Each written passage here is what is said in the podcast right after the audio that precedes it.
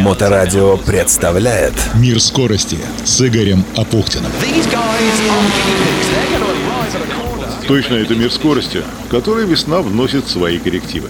Никаких ралли-спринтов, никаких ралли в регионах севернее Краснодарского края.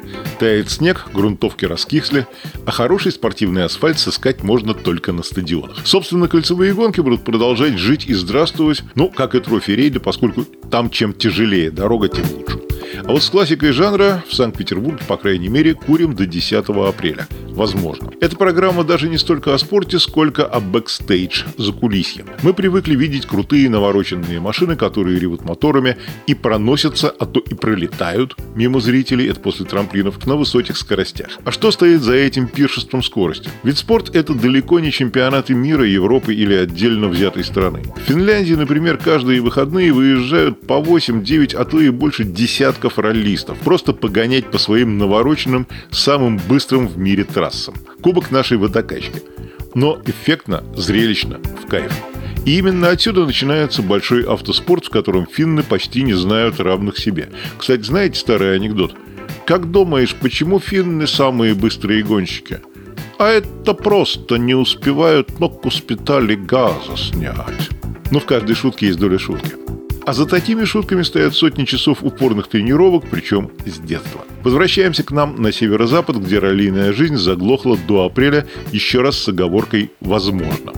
Что должно быть 10 апреля? Точнее, с 8 по 11. Петербургский международный автомобильный салон, что раньше называлось выставкой «Мир автомобиля», а до того «Авто и автомеханика плюс», если не ошибаюсь. Многие годы подряд Автомобильная федерация Санкт-Петербурга и Ленинградской области проводила во время этого события ралли-спринт, точнее «Поребрик-спринт». Для тех, кто не знает, слово «поребрик» — это ленинградско-петербургское обозначение московского бордюра, той гранитной фигни, которая отделяет проезжую часть от тротуара. И немало лихих роллистов ловили эти поребрики на парковках у ныне уничтоженного СКК как задними, так и передними колесами. Условно говоря, попадая или в задницу, или в передницу. Веселое было время. С тех пор, как мир автомобиля стал ПМАС и переехал в Экспофорум, то под спринт отвели часть очень широкого и очень быстрого шоссе. В 2019-м народ там гонял, но без традиционных поребриков многие заскучали. Будет ли спринт в этом году во время автофорума? Не знаю, по крайней мере, вопрос оставался открытым. На воскресенье вечер 14 марта решение о проведении соревнования пока не принято. Это информация из первых рук.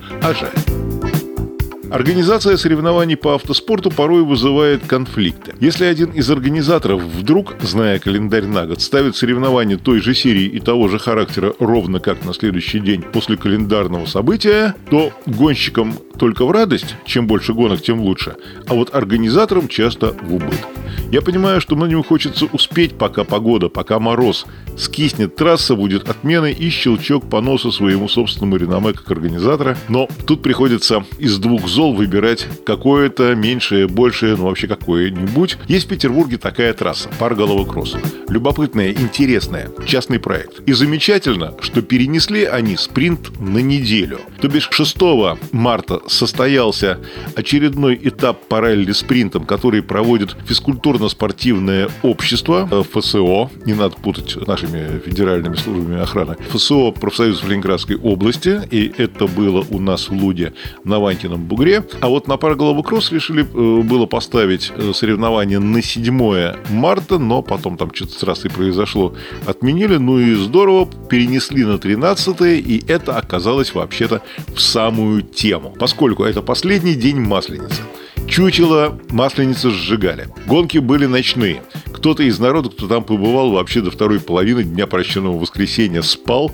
Это нормально. В общем, Разгуляева было по полной программе, спорт был отличный. Повторяю, что автомобильный спорт, вот не надо к нему относиться как к чему-то такому крутому, чемпионатскому, кубковому. Вообще-то есть и соревнования по ралли третьей категории, есть автомногоборье, есть кроссовые трассы, есть спринтовые трассы. И стоит что по большому счету все это копейки. В общем, когда мотоциклы в гаражах отдыхают, можно садиться на четыре колеса и совершенно спокойно бомбить спринтовые трассы. Это только в кайф. Я почитал в социальных сетях, что про это пишут гонщики. Да, действительно праздник, да, действительно все было здорово. Здорово. И респект Александру Донцу, который построил эту трассу Парголова Кросс. Те, кому будет интересно, забирайтесь в поисковик во ВКонтакте и набирайте латиницей vk.com slash в одно слово. thank you Пройдет весна, трасса придет в порядок, и там вполне можно будет поупражняться в искусстве пилотирования автомобиля. Повторяю, в отличие от чемпионатских и кубковых гонок,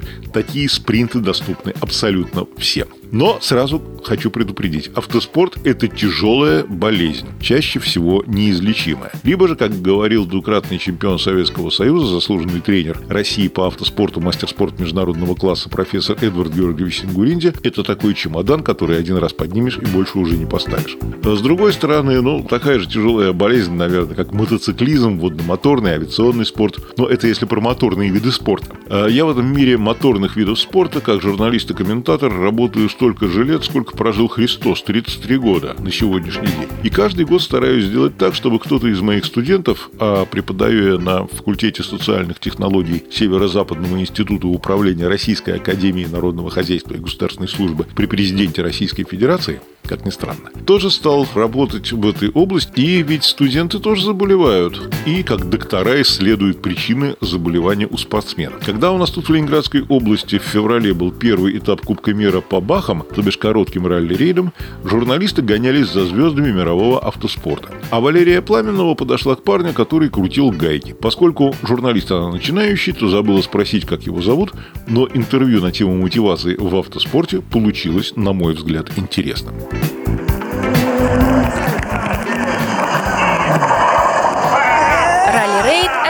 Самых дорогих видов спорта. На содержание успешной работы команды и автомобиля может уходить по 2 миллиона в год. Скорее всего, многие из вас думают, что этот спорт только для богатых любителей, но я открою для вас завесу из громких оваций и липкого шампанского. Пилоты и штурманы покоряют скорость, но настоящее волшебство происходит здесь, в боксе для ремонта автомобилей. Механик команды «Газели Спорт» мечтает о Формуле-1, но продолжает обеспечивать безопасность своему экипажу. Почему же его главная мечта так и не поборолась за право быть исполненной? Отец у меня всегда выступал в автокроссе.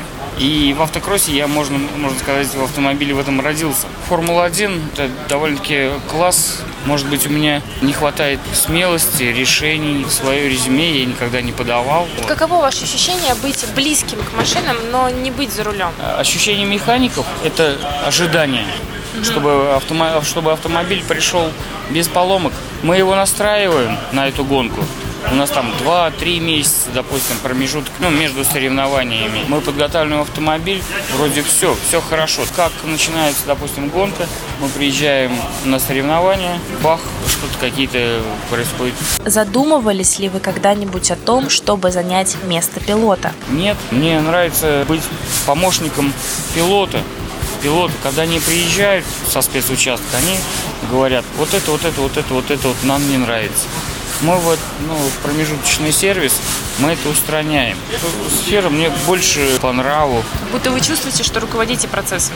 Да, но у нас в том числе, когда происходит подиум, если мы э, завоевываем подиум, ступеньку, там первое, второе, третье место, когда брызги шампанского происходят, механиков забывает. И я вернусь опять же к Формуле-1. Когда пилот выходит из болида Формулы-1, он всегда приветствует механиков. Вот. У нас почему-то такого не происходит. Вся сейчас основа стоит на механиках. Все сердце, все, вся основа да. стоит, э, не вы, выигрывает не пилот, выигрывает автомобиль. Команда, а нас как бы вот маленько умалч, умалчивают. Пилоты же, э, как бы они приехали, уехали. Если бы вам предоставилась такая возможность сесть за руль, то какая это была бы гонка? Я бы хотел, конечно, проехать ралли-марафон. Тут нужно рассчитывать свои силы, нужно рассчитывать свою технику, чтобы техника была надежной.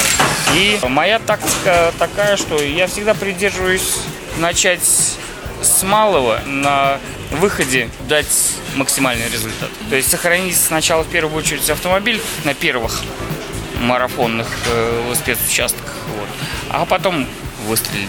Хотели бы вы в будущем иметь свою какую-то автомастерскую и быть главным механиком или руководить больше всем процессом? В мечтах, конечно, есть, но газрейс спорт это forever. А вы, уважаемые слушатели, хотели бы посмотреть на гонку, где рулем владеет опытный механик? Скорее всего, эта гонка была бы не такая зрелищная, но сломанных машин и потраченных денег на ремонт было бы гораздо меньше. Ведь кому как не автомобильным чародеям знать цену ошибки? Механик – это тот человек, который постеснялся гонять на трассе, но не побоялся заниматься любимым делом и быть преданным ему. Возможно, нам следует славить не только пилота и штурмана, но и всю команду. Зрители болеют за любимых гонщиков и всегда ожидают неповторимых зрелищ. Но за кулисами рев мотора не менее мощный. Валерия Пламенова для программы «Мир скорости» Моторадио онлайн. В общем, сейчас в автоспорте у нас некоторый перерыв. Хотя поехала уже южная раллийная серия, есть договоренность, что на один из этапов, как минимум в мае я туда поеду. Хотя черт его знает, что опять будет с пандемией. Нас тут каким-то британским штаммом пугают опять. Если честно, я прививку от ковида нашим спутникам сделал, что после первого, что после второго укола ноль на массу, организм вообще не отреагировал. Вероятно, просто встретил чужака, перемолол, убил и вытянул. Так происходит у людей с крепкой иммунной системой. Делюсь лайфхаком. Я поднимал иммунитет инъекциями интерферонов в сложной компоновке в клинике Алексея Соколова в 2017 году. Были тогда у меня проблемы, теперь закончились, и ковид не тронул никак, от слова вообще. В общем, через неделю сделаю тест на антитела после прививки и скажу, что происходит в российском кольцевом автоспорте, чем дышат мировые раллийные серии, как собирается жить дальше та самая Формула-1, ну и почему, собственно говоря, с детского спорта начинается наша с вами безопасность на дорогах. В обзоре программы «Мир скорости» с Игорем Апухтиным на Моторадио онлайн. И до встречи на Петербургском международном автомобильном форуме. Вот думаю, может, автограф-сессию для вас устроить, а? Повстречаемся. Удачи! Мир скорости с Игорем Апухтиным. На Моторадио.